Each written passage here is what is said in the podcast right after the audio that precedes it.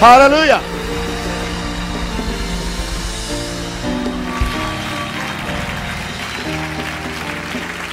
Le estamos dando la bienvenida a la teleaudiencia de Telemundo Internacional presentando el programa Poder, Fe y Poder con el pastor Naún Rosario. Así que esta es la iglesia Maranata. Le vamos a bendecir con una palabra de Dios. Le vamos a predicar el evangelio sin compromiso. El evangelio que salva, que sana, que prospera, que cambia, que bautiza y que prepara a la gente para el cielo. Un aplauso a nuestra audiencia. Un grito de victoria.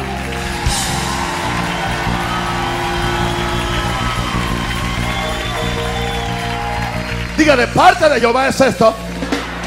Y es cosa maravillosa a nuestros ojos. Gracias. Abra su Biblia a Santiago, capítulo 1, verso 12 al 15. Y estamos hablando sobre la realidad del pecado. Porque ese silencio sepulcral? Pues vamos a enterrar el pecado. Amén. Dice el verso 12 de Santiago 1. Bienaventurado el varón que soporta la tentación, porque cuando haya resistido la prueba, recibirá la corona de vida que Dios ha prometido a los que le aman.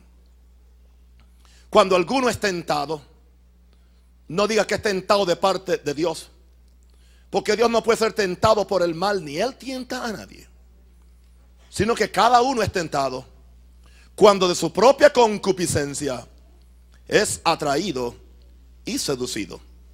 Entonces la concupiscencia, después que ha concebido, da a luz el pecado y el pecado siendo consumado, da a luz la muerte. Padre, en el nombre de Jesús, declaramos un espíritu de gracia y de revelación para que podamos traer el consejo de Dios, el testimonio de Dios acerca de la realidad del pecado. Que tú nos enseñes a vencerlo y que nos enseñes a cómo ser más que victoriosos en esta realidad que es común a todos los hombres en el nombre del Señor. Amén. Hoy estamos hablando sobre la concepción del pecado. En la enseñanza anterior hablamos acerca de la raíz del pecado. Y dijimos que la raíz del pecado es el egoísmo, es el orgullo, es buscar gratificar nuestros propios deseos por encima de la voluntad de Dios. Si alguna cosa me ha liberado a mí, ha sido entender esto, que las cosas que vemos afuera, los hechos que la gente llaman pecado, no son la raíz del pecado, son los síntomas. Y que hasta que la persona trate con la raíz del pecado, no podrá vencer lo que está afuera. Me ha liberado a mí en un sentido de que si hay una cosa que yo estoy tratando de evadir en mi propia vida personal, en mi trato con mis semejantes, en mi trato con mi esposa, en mi trato con mis hijos, en mi trato con todo el mundo, es evadir, ser totalmente libre del egoísmo, ser libre del orgullo, ser libre de siempre estar pensando en mí, en mi relación con otra persona. Y es tanto así que cada vez que esa tendencia quiere manifestarse en uno, viene la revelación del Espíritu Santo. Es pecado. Pero no es adulterio, pero es egoísmo. No es hechicería, pero es egoísmo. Oh Señor. Por lo tanto, usted no me va a oír a mí diciendo yo tengo el ministerio más poderoso. Yo tengo los cantantes más unidos. Yo tengo la carpa más grande. ¿Se acuerda lo que destruyó a los generales de Dios? Yo tengo la mayor asistencia en mis campañas.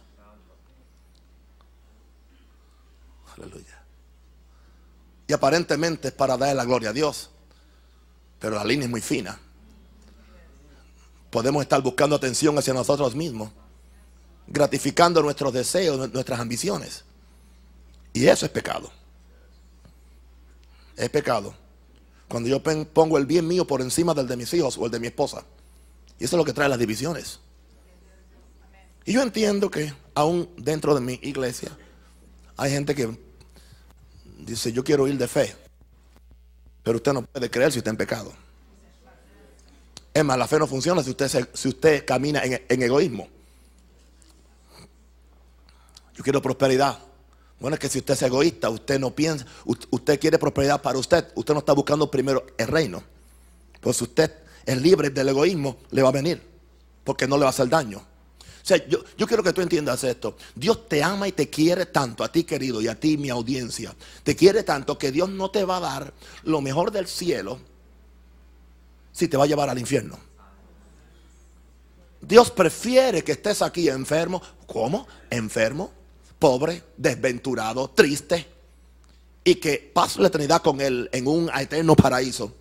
Y no que Dios te corone aquí de bienes y misericordia y de cuánta bendición hay, y que en el proceso tú te olvides de Él y te vayas al infierno. Que ganó Dios, te perdió. Que tú ganaste, lo perdiste todo. No me miren así con esa cara tan evangélica. Hello.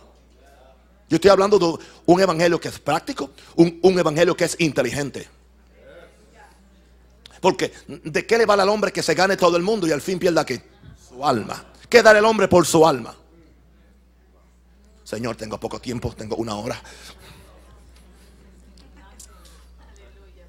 La concepción del pecado. Vamos a hablar un poco sobre la tentación.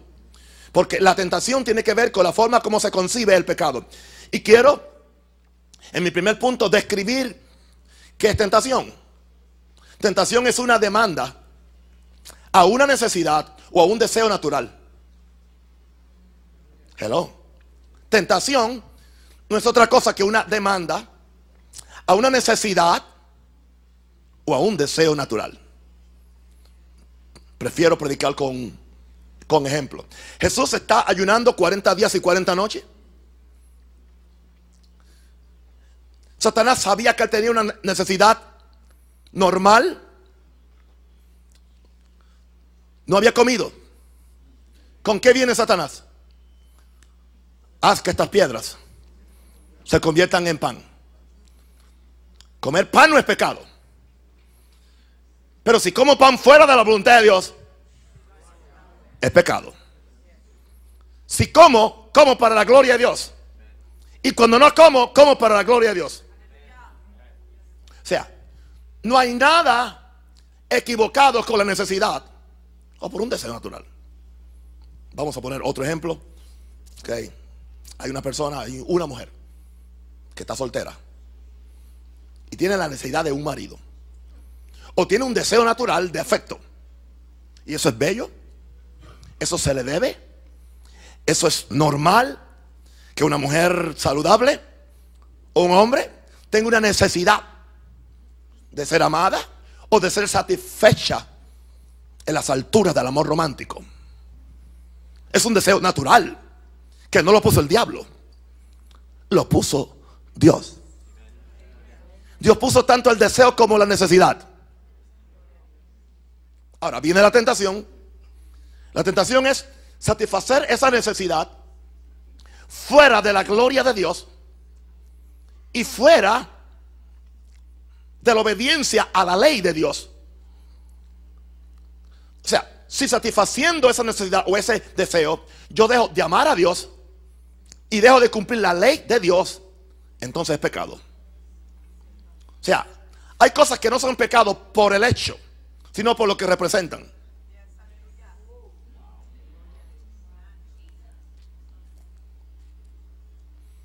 Yo quiero hacer algo bien claro porque aquí vamos a ver, la Biblia dice que, que, que cada uno es tentado en el verso 14 cuando, cuando de su propia concupiscencia es atraído y seducido. Quiere que le corrija algo. Esa palabra concupiscencia es, es deseo.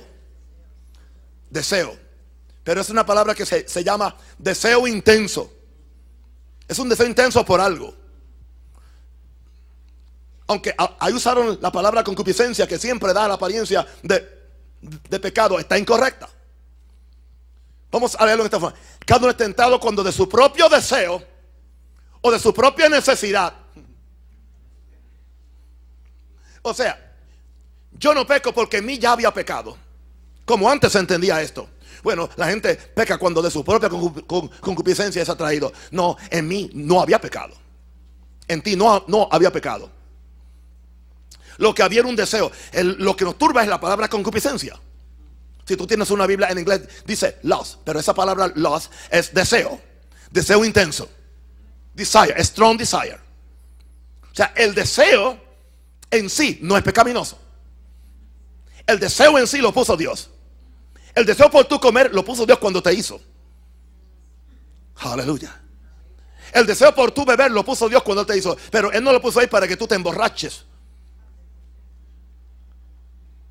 Y pierdes tu dignidad humana y andes por ahí arrastrado, no como un hijo de Dios, sino como un hijo de, Satanás. Todo depende de cómo tú escojas satisfacer ese deseo. El deseo sexual, Dios lo puso en cada uno de nosotros. Para que el hombre y la mujer se complementen. Y para que, y para que, y para que eh, llenáramos la tierra con una descendencia santa para Dios. Eso fue. O sea, eso no fue para que se manifestara fuera del matrimonio. O yo me hiciera un acto sexual contra natura, como es el homosexualismo, el bestialismo, la, pedofilia, o, el, o, el, bestialismo, o el homosexualismo, o el lesbianismo. O sea, el problema no es el deseo, el problema no es la ansiedad, el problema es la forma como Satanás viene ¿Y qué hace? Él viene a tentarme. Y él, lo único que él puede usar para tentarme, mi propio deseo.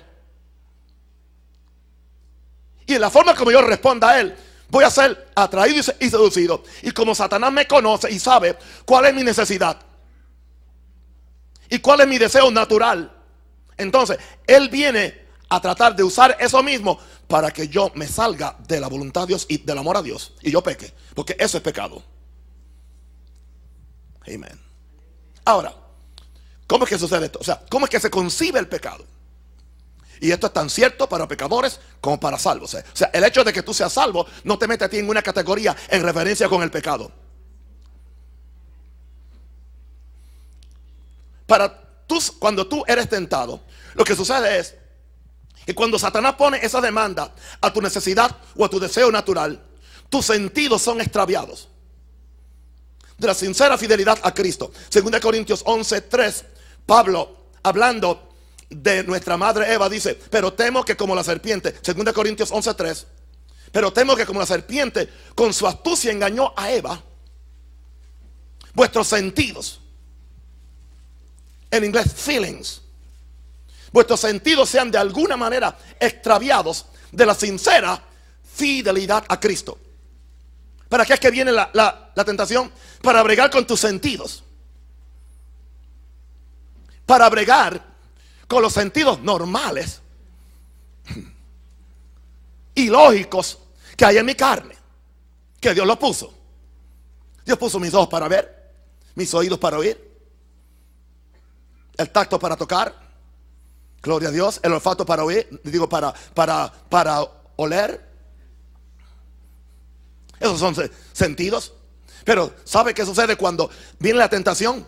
Satanás viene como, como una serpiente astuta para extraviar mis sentidos de la sincera fidelidad a Cristo.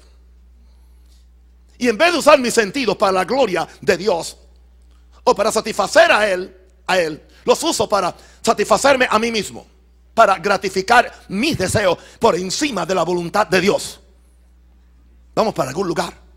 Y después que usted salga de aquí no debe pecar más nunca.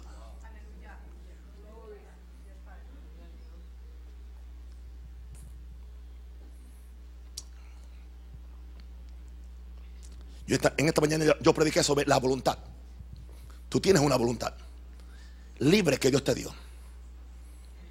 Ahora, cuando, cuando viene la tentación de Satanás a cualquier persona, al salvo o al no salvo, viene la tentación a tus sentidos. Ok, a tus sentidos. O sea, a usar tus sentidos, porque es por ahí que el diablo te puede agarrar. Ahora, si tú eres sincero contigo mismo, tú sabes que tu mente te dijo, eso es pecado porque estás transgrediendo la ley de Dios. Tu razonamiento te dijo, no hagas eso porque vas a perder la bendición de Dios o vas a ir, a ir al infierno. Y hay una lucha dentro de, de la persona. Pero sucede que si tú, tú eres carnal o sensual, los deseos de tus sentidos, tus feelings, tus sentidos, tienen más peso que la lógica de lo que la inteligencia de Dios te dice. Tiene más peso que lo que el razonamiento de tu voluntad dice. Y entonces tú terminas ce- cediendo tu voluntad en vez de ceder tu, voluntad a lo que tu mente y tu razonamiento dice que está de, acuerdo con la voluntad de Dios. Tú cedes tu voluntad a los, sentimientos, a satisfacer los, lo que los sentidos quieren y desean. Satisfacer un deseo antes que hacer la voluntad de Dios. No importa como yo lo diga, tienes que comprar esto después.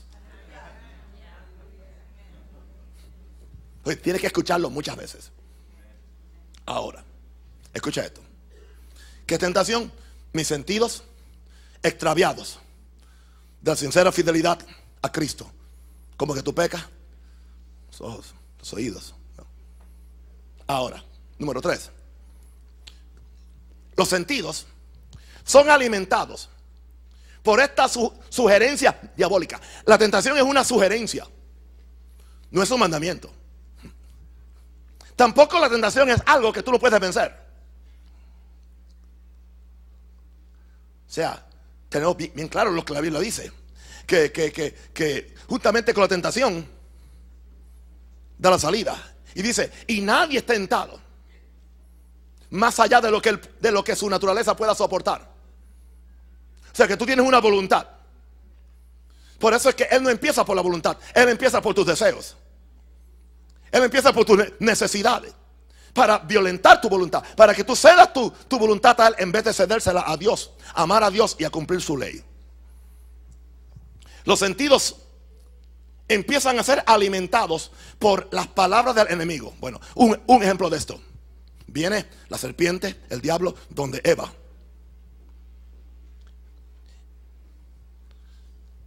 ¿Y qué, su- qué sugerencia le dio? ¿Sabe Dios que el día que comáis de ese árbol?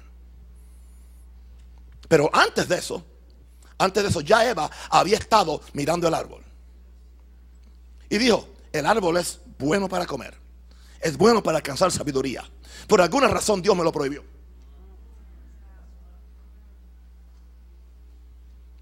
Y ya ella empezó a irse de la sincera fidelidad a Dios. Entonces, Satanás encontró una puerta abierta, puerta abierta. Y entonces empezó a alimentar sus sentidos, el sentido del orgullo. Ella vio ese árbol, nunca lo, nunca lo había visto tan lindo, hasta que Satanás se lo sugirió. Hombres que están aquí, que me están viendo por la tele, ¿cuántas veces usted pasó por el lado de esa mujer y no la vio? Y un día la encontró más linda que nunca. Y si usted no reprende al diablo, y si usted no se para firme, termina cayendo en adulterio con esa bruja. Porque cuando caiga con ella no se da cuenta, se va a dar cuenta que no era tan linda como el diablo le dijo o como usted creyó que era mientras estaba engañado por el diablo. Alguien puede decir amén si quiere. Y con la misma pasión que la amabas, terminas odiándola.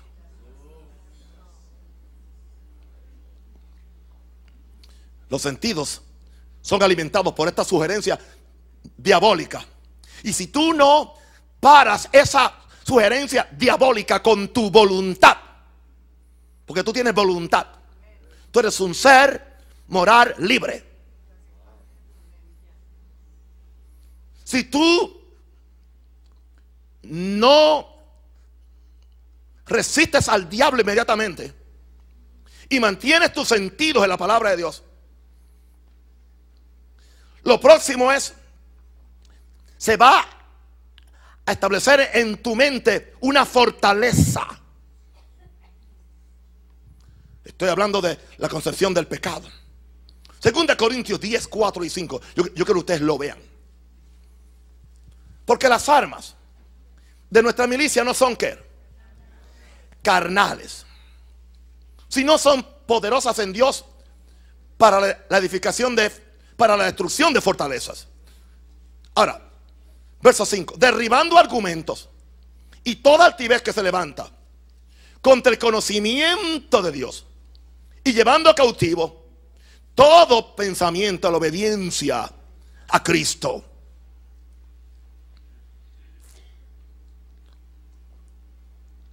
O sea, si tú no controlas la sugerencia diabólica, si tú no las resistes, si tú no tomas control de tus, de tus sentidos, si tú no estás bien definido en que tu propósito primordial en esta vida es darle gloria a Dios y vivir para Él y no satisfacer o gratificar tus deseos personales, entonces lo próximo es que hay un proceso de, alimentación por las palabras del diablo. Cuando le dice, le dice Eva, sabe Dios que el día que coman serán como dioses. Fortaleza mental en su vida. Ahora, cuando estos pensamientos se apoderan de nuestra, de nuestra mente porque no los echamos fuera. Van a ser pensamientos sin control que producen dos cosas. Imaginaciones del pecado y, segundo, argumentos para justificarlo. Ok. Dice el verso 5 de argumentos, derribando argumentos. Habla de altivez. ¿Qué es altivez? Orgullo, egoísmo. Y dice que estas cosas se levantan contra el qué? Contra el conocimiento que Dios te dio. Y tú sustituyes el conocimiento que Dios te dio por el conocimiento que el diablo te está trayendo. Ya Dios le había dicho a Adán y a Eva que ellos eran como Dios. Pero Satanás vino y le reinterpretó lo que Dios había dicho. Ellos no se satisficieron con la definición de Dios. Dependieron de Satanás para definirle lo que Dios había dicho. Y, y Satanás nunca te debe explicar la palabra de Dios. Dios es quien dijo que es adulterio, que es fornicación, que es tentación y que es pecado y que es orgullo. Ahora, hay, hay una altivez, hay argumentos y altivez que se levantan con desconocimiento de Dios. Ahora, eso, esa, esos argumentos y altivez hay que llevarlos cautivos. A lo esos pensamientos hay que llevarlos cautivos, porque esos pensamientos son los que se van a, a, convertir en pecado. Ok, los pensamientos sin control, que son resultados de, los, de, la sugerencia diabólica, alimentando tus, tus sentidos o, o tus sentimientos, se convierten en ti en dos cosas, imaginaciones o argumentos. La palabra argumento del verso 5 la palabra argumento del, verso 5 se traduce en dos formas. Se traduce en la Biblia en inglés, se, traduce como imaginations. Casting down imagination, imaginaciones. Pero yo, yo fui a la raíz en el griego y esta palabra se puede traducir perfectamente imaginaciones, pero perfectamente argumentos. Tanto la Biblia en inglés como la Biblia en español, cada una tiene un sentido de lo que significa esta, palabra. Pues como yo soy bilingüe, pues entonces el Espíritu Santo me dio algo, que los pensamientos sin control producen en mí imaginaciones del pecado. Diga imágenes. ¿Ok? Que es lo primero que, que empieza cuando, cuando tus sentidos son sacados de la sincera fidelidad a Cristo. ¿Qué empiezas? A imaginarte. Tú no puedes pecar si tú no te lo, te lo imaginas. ¡Qué macha! ¡Qué yegua! ¡Wow! Imaginaciones. Imaginaciones. Imaginaciones para robar ese banco. ¡Wow! Me veo en ese, en ese, en ese, en ese flamante automóvil. Cuando roba el dinero al banco. Imaginaciones. Imaginaciones. Y empiezas a imaginarte. Y empiezas a imaginarte. Porque Satanás te sembró lo que tú vas a hacer. Óigame, cuando le, dijo a Eva, serán como dioses. Eva empezó a imaginarse, wow, yo sé cómo es Dios. Yo lo he visto. Yo veo como el universo completo Él lo domina y lo controla. Wow. Y, y, y, me han dicho que yo seremos como Dios. Entonces, ¿por qué tengo que estar limitado? A ser simplemente su hijo, su criatura. Y empezó a imaginarse. Santo el Señor. ¿Cuántos saben de qué yo estoy hablando? Pues entonces usted es un ángel o un demonio. Porque si usted está en la misma tierra que yo estoy, aquí no hay nadie, y tampoco en la televisión, no hay nadie que no haya sido tentado y que, y que al no tomar control de sus sentimientos o, sus pensamientos, los próximos son una, un chorro de imaginaciones, imaginaciones. Por eso es que es una fantasía, porque son imaginaciones que no siempre son concretas y no siempre se van a cumplir exactamente como el diablo te dijo que se van a cumplir. Por eso el que peca, wow se imagina. Con esta mujer no soy feliz, pero cuando me case con aquella, wow, vamos a, vivir de gloria en gloria, de vacación en vacación. Eh, eh, wow, esta mujer es diferente a la mía. Esta no me va a gritar, esta me va a cocinar tres veces al día. Eh, uh, porque, ¿qué son eso? ¿Qué son eso? Ah, imaginaciones. Esta se va a someter a cualquier inmoralidad que yo quiera hacer con ella por la noche. No importa, aunque sea cristiana, esta va a ser más comprensible. ¿Y qué son eso? Imaginaciones. Diga adiós imaginaciones. Ahora fíjese, la imaginación no es buena siempre y cuando que tú la uses para soñar los sueños de Dios, porque Dios puede hacer todas las cosas mucho más de lo que pensamos o imaginamos. Y es con la misma mente, no es con otra mente, es con la misma voluntad, es con el mismo cuerpo, es con los mismos ojos, aleluya, es con el mismo ser, porque tú eres un ser moral libre. O escoges servir a Dios o servir al diablo. Ahora, ¿qué es lo que hacen las imaginaciones? Las imaginaciones, eh, eh, eh, ok, oh, te, dan el, el, cuadro del pecado, cómo lo vas a disfrutar, cómo vas a salir de él, cómo vas a hacer el crimen perfecto y nadie va a saberlo.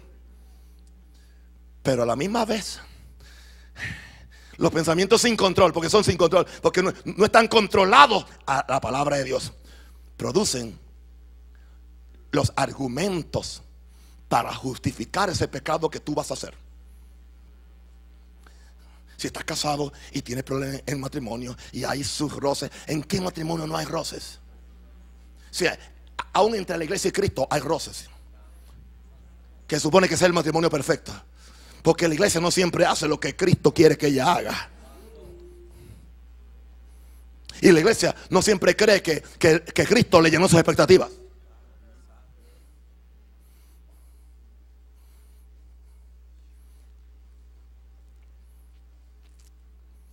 Entonces, ¿qué sucede? Vienen los argumentos para justificar el pecado. ¿Ha oído usted esta frase especialmente? Cristianos, ministros que se quieren divorciar, especialmente el hombre, yo tengo derecho a ser feliz. Yo. ¿Y qué de ella? ¿Y qué de los cuatro hijos? ¿Y qué de la iglesia que pastoreas? ¿Y qué de tu familia? ¿Y qué de tu compromiso? ¿Y qué de la gloria de Dios para quien tú vives? Yo tengo. Justifico eso. Por eso es que el que se justifica sale condenado el que se condena a sí mismo sale justificado. Hello. Nadie puede cantar. Yo tengo un gozo. Ok, está bien. Esto no es de gozo ahora, esto es de revelación. ¿Ah? ¿Por qué, por qué corriste de, de- de la casa, niño o niña? No, no me comprenden. A mí. Y tú lo comprendes a ellos. Que han dado la vida por ti. Y han hecho de tripas corazones para darte educación, para comprarte ropa. Y tus padres se negaron cosas para dártelas a ti. Pero tú piensas en ti. Porque la raíz del pecado es egoísmo. Yo primero. Y cuando el diablo sabe que eso está en ti y eso no se ha transado bien, él viene, él viene, él viene, él viene a usar tú ese deseo.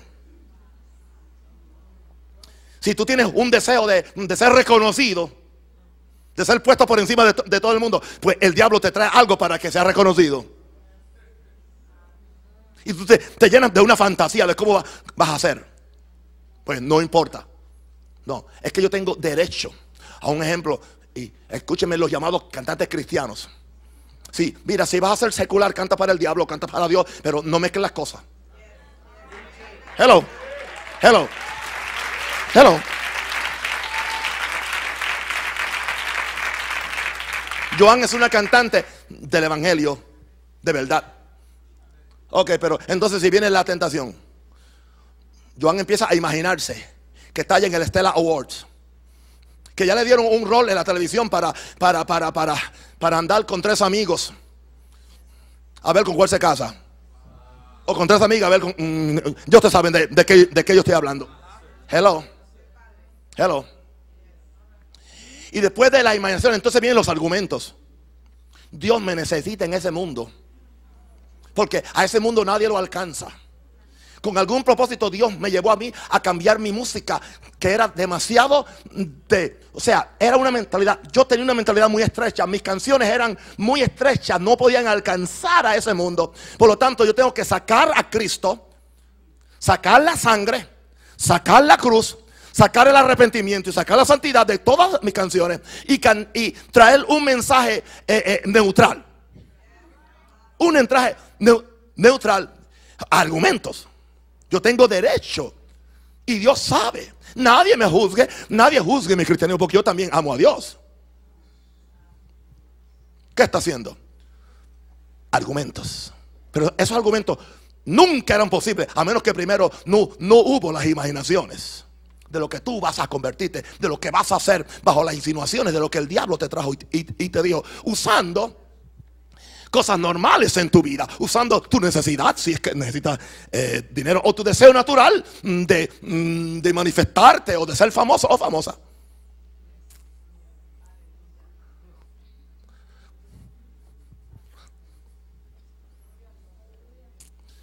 Los pensamientos sin control, ¿qué producen? Imaginaciones del pecado y argumentos para justificarlo. Por eso entonces, ¿qué dice? Que derribemos esos argumentos. ¿Cómo lo hace? Con las almas de nuestra milicia que no son carnales, que son qué? Poderosas en Dios para que destruir fortalezas. No permitas que Satanás te edifique una fortaleza en tu mente que te va a llevar al pecado, a la desgracia y eventualmente al mismo infierno. Pueden decir amén o aleluya o algo. O si no, conviértase. Ahora, tú eres responsable del pecado. No es Adán, no es Satanás, no son las circunstancias, no es tu carne, eres tú. Cuando permites que tu fuerte deseo por algo te atraiga y te seduzca, cada uno es tentado cuando de su propio deseo es atraído. Primero es atraído. Después seducido. ¿Usted- ¿Usted sabe lo que es seducir a alguien? Es un tipo de engaño. Tú no podrás ser seducido a menos que primero seas qué? Atraído. Cada uno es tentado cuando de su propia, de su propio deseo fuerte, de su propia necesidad o deseo natural, es atraído y qué? Y seducido. O sea, tú permites o tú lo impides que tu fuerte deseo por algo te atraiga y te seduzca. Aleluya. Praise God. Le doy otro ejemplo para que ente- entendamos. No hay nada erróneo en, en, eh, eh, acerca de la, la relación sexual entre un hombre y una mujer. Es un deseo que Dios lo puso. No lo puso el diablo. Él quisiera tener ese deseo y no lo tiene. Pues, pues tiene que, que, que, que, ¿cómo es que? Corromperlo porque él no lo tiene. Él no puede nunca disfrutarlo porque eso se le fue dado a los hombres. Eh, los ángeles ni se casan ni se dan en casamiento. Y cuando salgamos de este cuerpo seremos como los ángeles. No hay ni hombre, no hay mujer, no hay sexo. Porque eso fue, fue un regalo especial que Dios nos dio a los humanos. De que pudiéramos tener esa intimidad. eso Dios lo dio. Es un deseo, es una necesidad, es hermoso, es bello. Pero es siempre que sea en el nombre de Jesús y para darle gloria a Dios. Ahora, ve esta noche a tu cámara secreta y empieza a hacer cosas fuera de la voluntad de Dios. Trata de hacerlo en el nombre de Jesús y dándole la gloria a Dios, hablando en lengua a la misma vez. A ver, no puedes. Porque tú sabes que es pecado. Ahora, el problema no está con el deseo. Pues, pues, pues Señor, quítame. Usted oye gente que dice, Quítame este deseo, Señor, por las mujeres. Pues entonces te vas a volver homosexual. Quítame este deseo por los hombres. Te vas a convertir entonces en lesbiana. Porque vas a tener que tener deseo o por los hombres o por las mujeres. Porque entonces te convertirías en un repollo. En un tomate o en una lechuga. Y terminarías participando en los velleteos. Hello. Hello. Una pregunta. ¿Era pecado para Jesús comer pan? No y sí. ¿Era pecado comerlo bajo la insinuación de Satanás? Si eres hijo de Dios, haz que estas piedras se conviertan en pan. Jesús tenía hambre. Tenía una necesidad normal. Tenía un deseo aún por comer. Nadie niega eso. Pero Jesús no permitió que la sugerencia del diablo alimentara su deseo y lo separara de la sincera fidelidad al Padre. Y si tú entiendes esto, tú vas a vencer la tentación. Aleluya. ¿Sabe lo que hizo Jesús? Le rebotó al diablo. Dice, sí, está bien. No solo de pan vivirá el hombre. En otras palabras, yo entiendo que el hombre necesita pan, pero voy, voy a decirte algo, Satanás, sino de toda palabra que sale de la boca de Dios. No es pecado comer pan. No es pecado que el hombre tenga una mujer y la mujer tenga un hombre. Lo que es pecado es hacerlo fuera de la gloria de Dios. Y hacer cualquier cosa bajo la sugerencia de Satanás. Gloria a Dios. Entiende esto. Y eso se aplica en cualquiera. No es pecado tú desear prosperar. Tener dinero. Ser rico. Esto no es pecado, el deseo no es pecado. Pero los medios que tú usas, porque Satanás te trae la, sugerencia. Y voy a decirte algo, escúchame esto, querido. La sugerencia de Satanás es siempre un atrecho. Siempre es un atrecho. Cuando dos, dos jóvenes no pueden esperar casarse y tienen sexo fuera del matrimonio, ¿qué hicieron? Un atrecho. Porque no podían esperar. El diablo se especializa en ofrecer atrecho. Escúchame, pastor asistente en esa iglesia que estás pensando dividirla e irte con 50 miembros. Eso es un atrecho y es del diablo. No puedes esperar que Dios te levante, que Dios te honra y que ese pastor principal te bendiga y te envíe a abrir esa iglesia en el tiempo de Dios. Pero estás escuchando que la sugerencia de Satanás, tú también tienes unción. Tú tienes derecho a la expresión. Tú tienes derecho a tu ministerio. Tú tienes derecho a manifestar tu unción y que el mundo sepa quién tú eres. Y posiblemente tienes deseos de un llamado que el mismo Dios lo puso.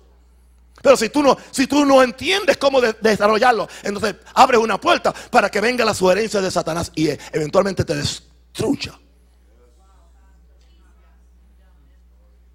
Y esto es un principio que se aplica en cualquier área de tu vida, cualquier área. No tengo tiempo para mencionarlos todos. Ok, ahora, tú eres responsable del pecado, no Adán, no Satanás, no la circunstancia, cuando permite que tu fuerte deseo por algo te atraiga y te seduzca. Ten cuidado cuando tus deseos se sobreponen a los deseos de Dios para ti, que fue el caso de Lucifer y fue el caso de Adán y Eva. Disertamos muy bien sobre Lucifer en la segunda lección sobre la realidad del pecado. Los deseos de Dios para Lucifer eran cuáles? Que siguiera en su presencia, que siguiera guardando su santidad, que lo siguiera alabando, que lo, que, que lo siguiera protegiendo. Pero ¿qué sucedió? Llegó un momento cuando Lucifer no estuvo satisfecho con los deseos de Dios para él, sino que él sobrepuso su agenda y sus deseos por encima de Dios. Así que ten cuidado cuando tus deseos se sobreponen a los deseos de Dios para ti. Los deseos de Dios para Adán y para Eva era que fueran, entiende esto, que fueran los padres de una generación santa que se multiplicaran, que llenaran la tierra con gente santa igual que ellos, gente sirviendo a Dios, gente extendiendo el reino de Dios, no, no solamente en, el jardín del Edén, sino en todos los continentes y en todo el mundo. Pero ¿qué sucedió? Cuando oyeron la insinuación de Satanás, y, y Satanás le cultivó sus deseos, le alimentó sus deseos, trabajó con su deseo natural. Entonces, ¿qué sucedió? Sus deseos entonces se sobrepusieron a los deseos de Dios para ellos. Tremendo engaño. La humanidad está completamente endemoniada en este asunto. Ellos creen que sus deseos son superiores a los de Dios. Y ellos no saben que los, los caminos de Dios son más altos que los nuestros.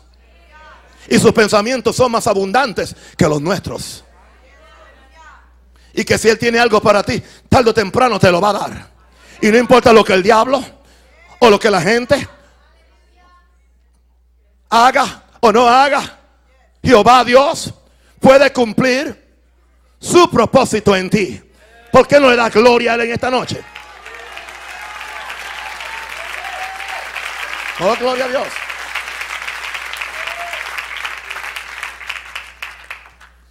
Pedro dice en su primera carta, capítulo 2, verso 11, dice Pedro, amados, yo os ruego como extranjeros y peregrinos que os abstengáis de los deseos carnales que batallan contra qué? Contra el alma. Que os abstengáis de los deseos carnales que batallan contra el alma. Ya dije que no son malos. Pero en el momento que, que, que esos deseos solamente quieren satisfacer la carne, satisfacer tu agenda, entonces empiezan a batallar contra tu alma y pueden hacer que tu alma se pierda y vaya al infierno. Muy diferente en 1 Pedro 4, 1 al 2, donde Pedro nos dice de Cristo, puesto que Cristo ha padecido por nosotros en qué? En la carne. Fíjense, en la carne. Vosotros, tam, vosotros también armados del mismo pensamiento. Pues quien ha padecido en la carne, ¿qué dice? Terminó con el pecado. Para no vivir el tiempo que resta en la carne, conforme a los deseos de los hombres, sino conforme a la voluntad de Dios. Otra vez ahí está la palabra concupiscencia, es deseo. Dios tiene deseos para ti. Dios tiene planes para ti. Es más, Dios tiene un plan para ti, dice, de forma que te conformes a la imagen de su Hijo. Una pregunta, ¿le faltó algo a Jesús en esta tierra? ¿Padeció hambre Jesús? No, todo lo que él necesitó el Padre se lo dio. Es más, cuando después que él resistió la sugerencia diabólica de que convirtiera las piedras en pan fuera de la voluntad de Dios. Dice, al final del relato dice, y cuando Satanás se fue, dice, los ángeles vinieron y le servían. ¿Quién tú prefieres que te sirva?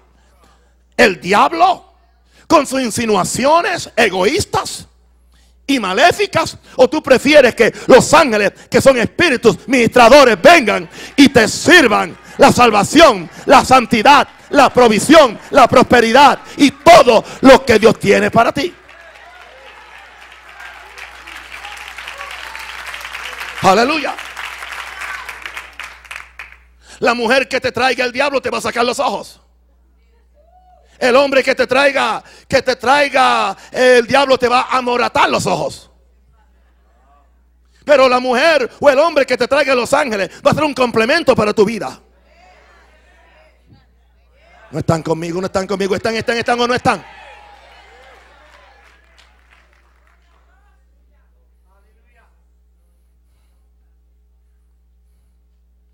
Diga deseo. Ten cuidado con tus deseos.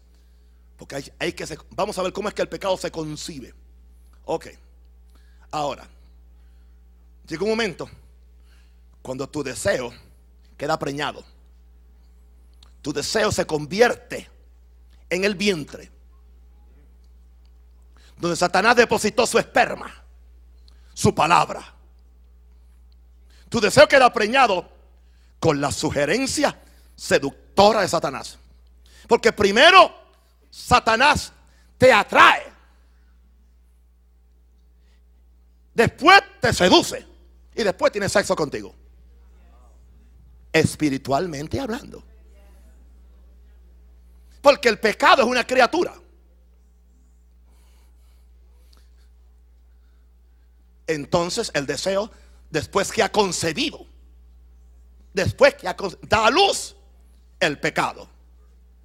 Da a luz el pecado. O sea, tu deseo egoísta, más la sugerencia de Satanás se convierte, es igual a pecado. Para propósitos de esta lección en esta noche, pecado es dos rayitas, tu deseo egoísta más la sugerencia de Satanás. Porque tu deseo quedó preñado con la sugerencia seductora de Satanás. Y cuando queda preñado, ahí que, ¿cómo se llama el nene? Nadie le ponga nombre. La iglesia le ha cambiado el nombre al nene. Le llama debilidad. La iglesia le ha cambiado el nombre al nene. Es un desajuste psicológico. La iglesia le ha cambiado el nombre al nene. Es un problema. La iglesia le ha cambiado el nombre al nene. Es un pequeño desliz. Pero la Biblia dice que el nene se llama. ¿Cómo se llama el nene? ¿Cómo se llama? ¿Quién le puso el nombre? Dios.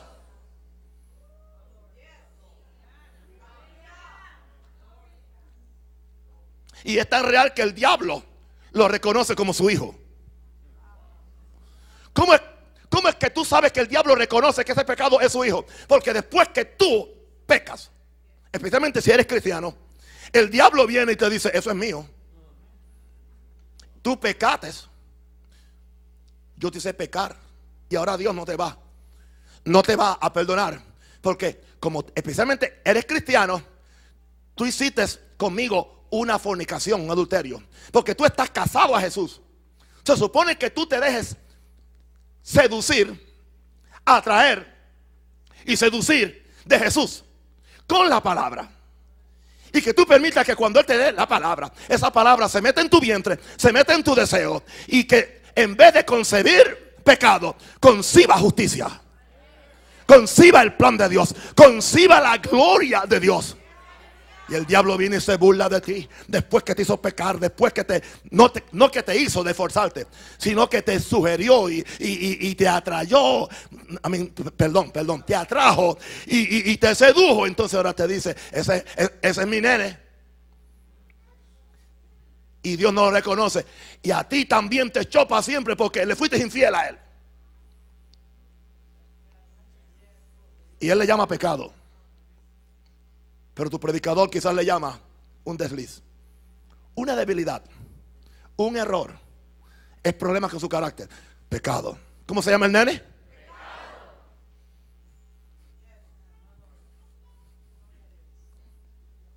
Ahora, cuando la concepción es completa, dije, tu deseo da luz a qué? Al pecado. Ahora, pero la cosa no se queda ahí. Porque cuando el pecado es consumado,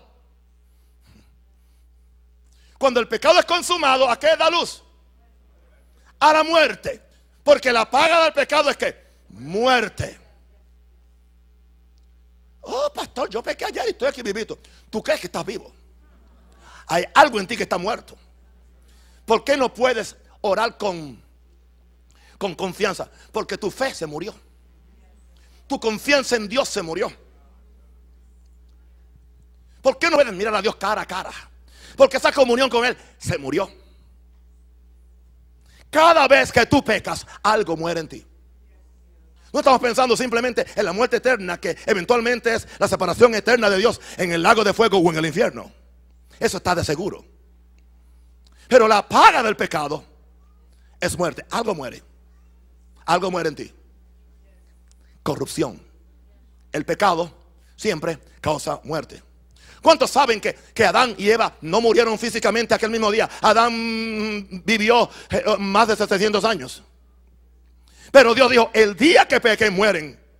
O sea, desatan la fuerza de la muerte. Desatan la debilidad espiritual para poder tener comunión con Dios. Para poder servir a Dios. Para poder traerle gloria a Dios. Para poder obedecer la ley de Dios y amar a Dios. Sobre todas las cosas. Porque el alma que pecare, esa morirá. El Hijo no llevará el pecado del Padre, ni el Padre llevará el pecado del Hijo. La justicia del justo será sobre él y la impiedad del impío será sobre él. Ezequiel 18:20 dice que el alma que pecare, esa morirá. Porque el pecado se hace en tu alma. Cuando hay una relación ilícita entre, entre las sugerencias del, del diablo y tu deseo bueno. Romanos 23. Porque la paga del pecado es que es muerte. Mas la dádiva de Dios es que en Cristo Jesús Señor nuestro, la paga del pecado, ¿qué es lo que trae? Muerte. El pecado consumado da luz a la muerte. Ahora, cada uno es responsable de su pecado y no puede culpar a nada ni a nadie del mismo. Stop the blame game. Empezó en el Edén. Empezó con Adán. Adán, ¿dónde estás tú? Me escondí. ¿Por qué? Estaba desnudo. ¿Quién te lo dijo? ¿Cómo lo supiste? Comí del árbol. La mujer que tú me diste, Adán fue el primero que acusó de que los hombres pecan porque Dios los hizo pecar. O porque Dios le dio una o porque Dios le dio una naturaleza pecaminosa, pecado, pecado original. Él fue el primero que acusó a Dios.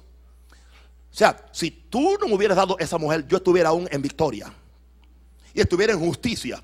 Pero la mujer que tú me diste fue terrible acusación. Acusó a Dios. Blinken, el, el, juego de la culpa. Echa, de la culpa. En vez de arrepentirse de una vez.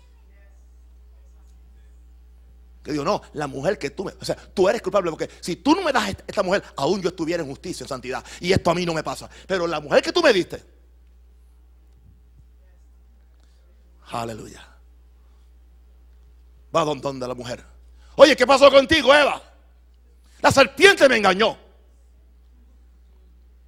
Y yo comí. The devil made me do it. ¿Quién decía eso? Un, muñequito o alguien, un, un, un, Amen. The devil made me do it. El diablo me hizo hacerlo. ¿Eh? ¿Ah? Flip Wilson. ¿Se acuerdan de Flip Wilson? El diablo me hizo hacerlo. The devil made me do it. O sea, el diablo me engañó.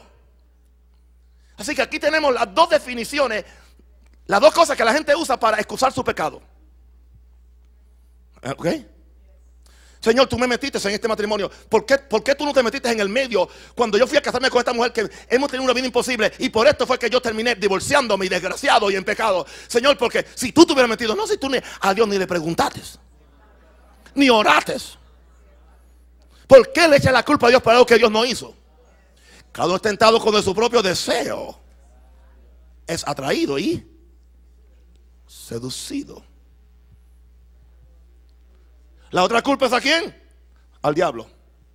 La serpiente me engañó. O sea, yo no hice nada. Adán dijo, yo no hice nada. Tú me diste la mujer. La mujer dijo, yo tampoco hice nada. El diablo me engañó y yo comí. Sí, pero cada uno es tentado. Ese no fue el primer día que ella estaba mirando aquel árbol. Ella le dio vuelta. Ella le dio vuelta como la mujer que le da vuelta a esas cosas que no puede pagar ni comprar. Ella le dio vuelta como el hombre le da vuelta a ese carro de 80 mil dólares que él no puede pagar ni el seguro. Pero si le da vuelta y vuelta y vuelta y vuelta y vuelta, sigue las imaginaciones y después llegan los argumentos. Yo me lo merezco, yo trabajo. Hasta que un día, aunque, aunque, aunque la casa se coma por tres años a, sopa Lipton, pero se lo imaginó. ¿Y qué hizo? Lo justificó. Seguiste mirando a esa mujer y dándole la vuelta. No, yo simplemente la estoy, estoy viendo la belleza que Dios hizo. Mentiroso, adúltero. Tú te estás ya imaginando. Y después que te imagines, vas a estar justificando y tendrás argumentos para defender. Era que estaba débil. Era que estaba en, una depresión. El diablo me, esto me agarró. no, mentira. Es que te gusta pecar es que tu voluntad tú la diriges hacia lo que tú amas. Si la dirigieras hacia el Dios que tú amas, tú no pecarías. No hay que pecar. Alguien está conmigo, no hay que pecar. Santo. Por ahí te van a decir ahora, tú eres de esos de, de, de Naúl, los que ya no pecan. Yo no dije los que ya no pecan, los que ya no tienen que pecar. Porque el que permanece en Él y en, el servicio a Él y en el amor a Él y en la devoción a Él, no peca. El que peca ni le ha visto ni le ha conocido. Porque está, está, mirando al tentador, la sugerencia, lo que el diablo y el mundo eh, y la carne le ofrecen. En vez de estar mirando lo que Dios le ofrece. Aleluya. Que es muchas veces mucho más grande que cualquier cosa que el diablo pueda ofrecerte. Santo el Señor.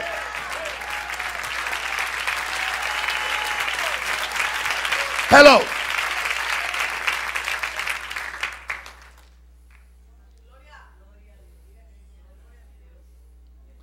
La mujer me hizo hacerlo.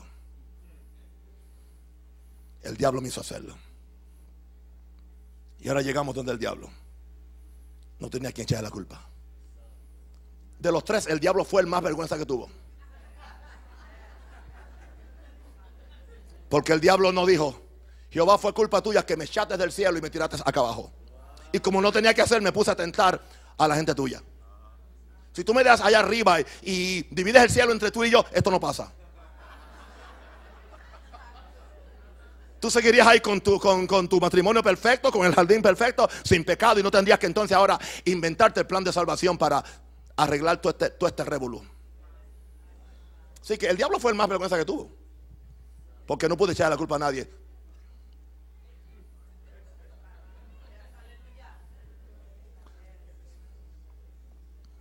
Aleluya.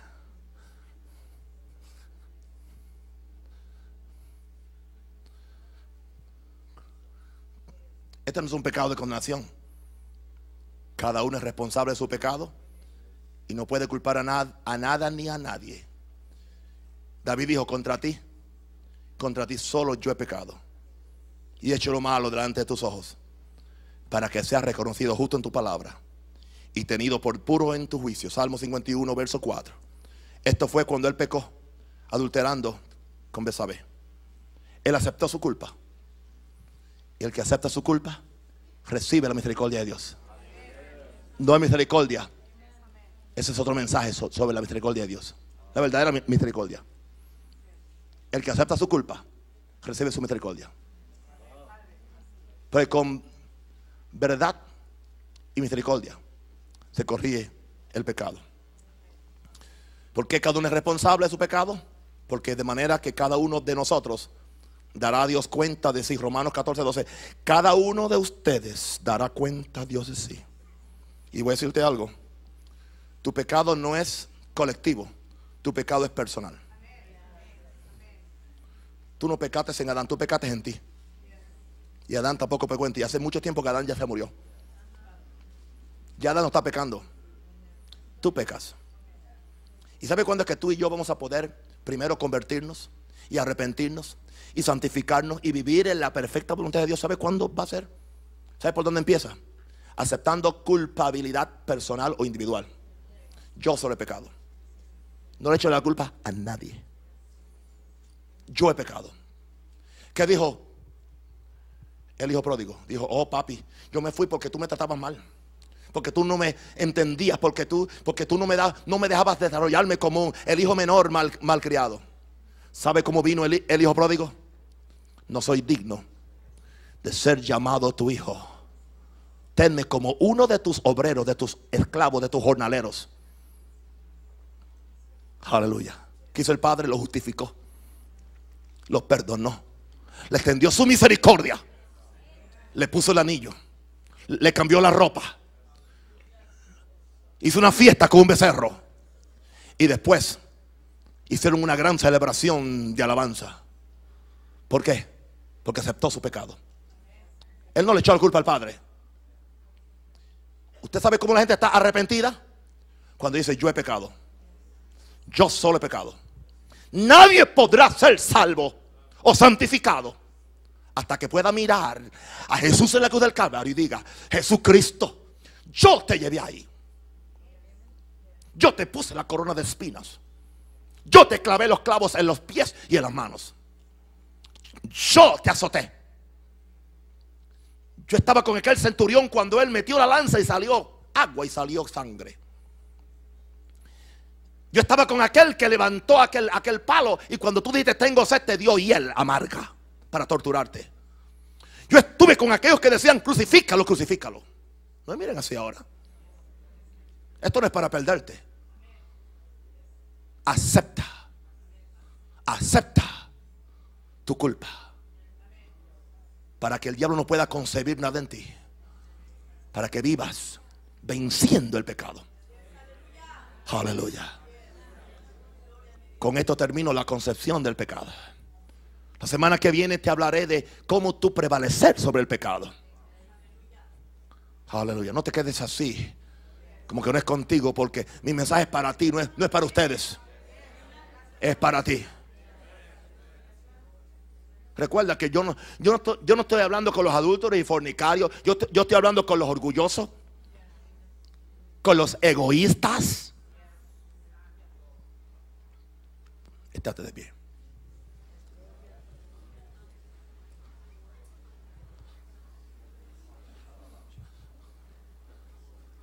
Levanta la mano al Señor, haga algo. Santo el Señor.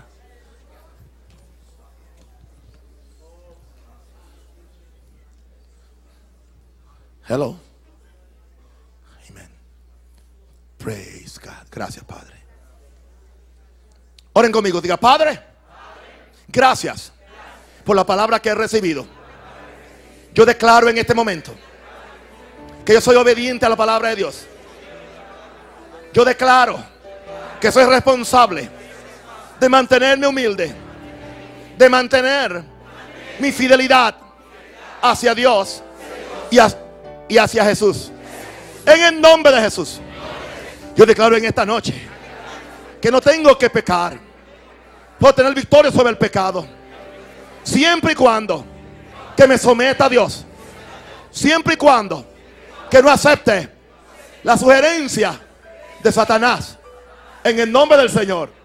Yo declaro, yo declaro que mis deseos, mis ambiciones son para Dios. Si lo crees, dale un aplauso fuerte al Señor. Aleluya. Yes.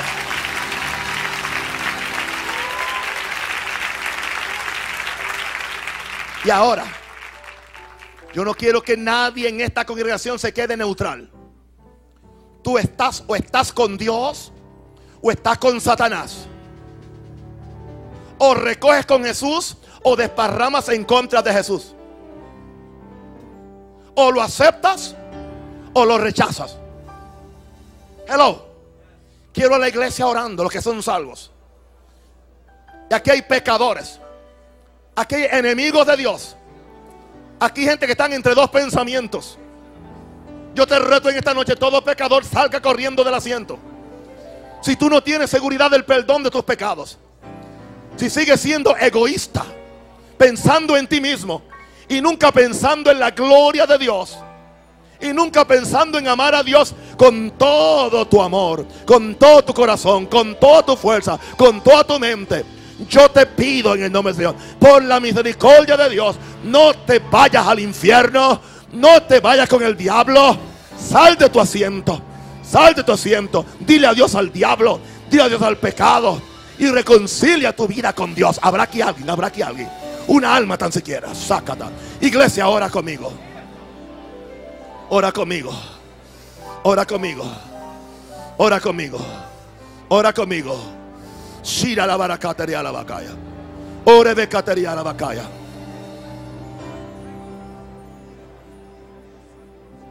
Yo sé que aquí hay pecadores, enemigos de Dios.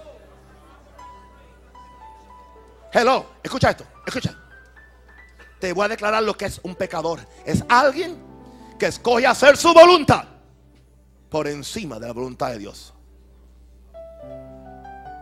Si tú no has arreglado el asunto de cuál voluntad hay en su vida, tú no eres salvo nada.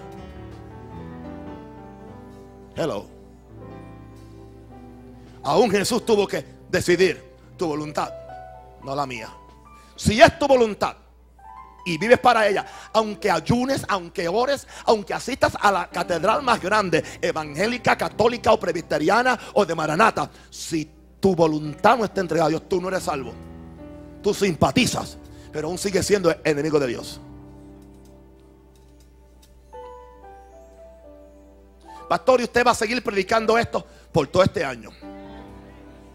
Te, estoy advirtiendo. Ah, es mucho, entonces solamente vengo al servicio de por la mañana. Porque me va a dar palo. No, no es palo, te estoy libertando. Hermano, yo estoy libre. Yo estoy libre. No hay mejor cosa que estar libre del pecado, del egoísmo. My God. Del egoísmo. ¿Cuántos quieren cambiar? Aunque seas cristiano.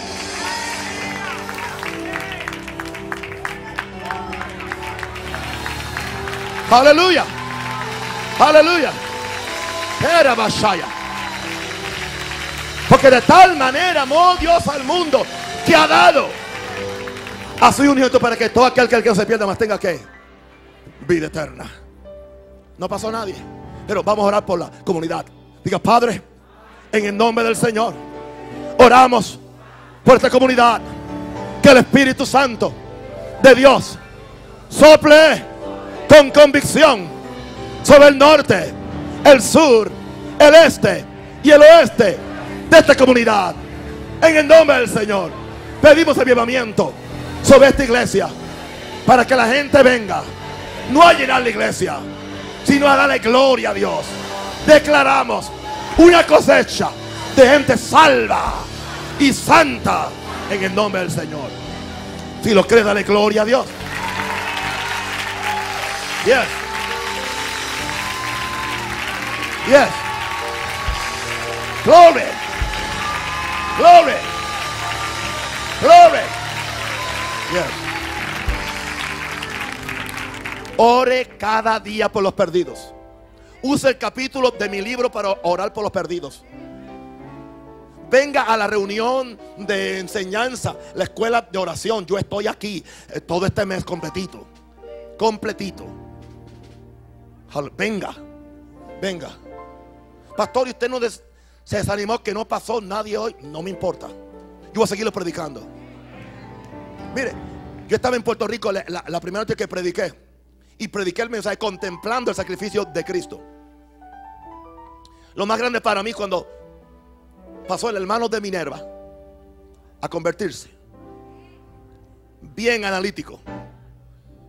Y pasó uno de mis sobrinos uno de mis sobrinos, criado en la iglesia, llorando como una niña, un sargento del ejército americano. ¿Y sabe de lo que yo prediqué?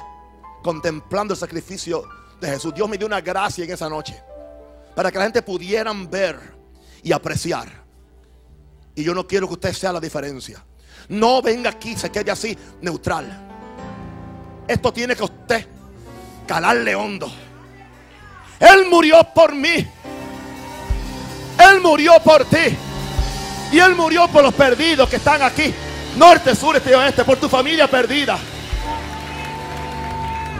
Una pregunta.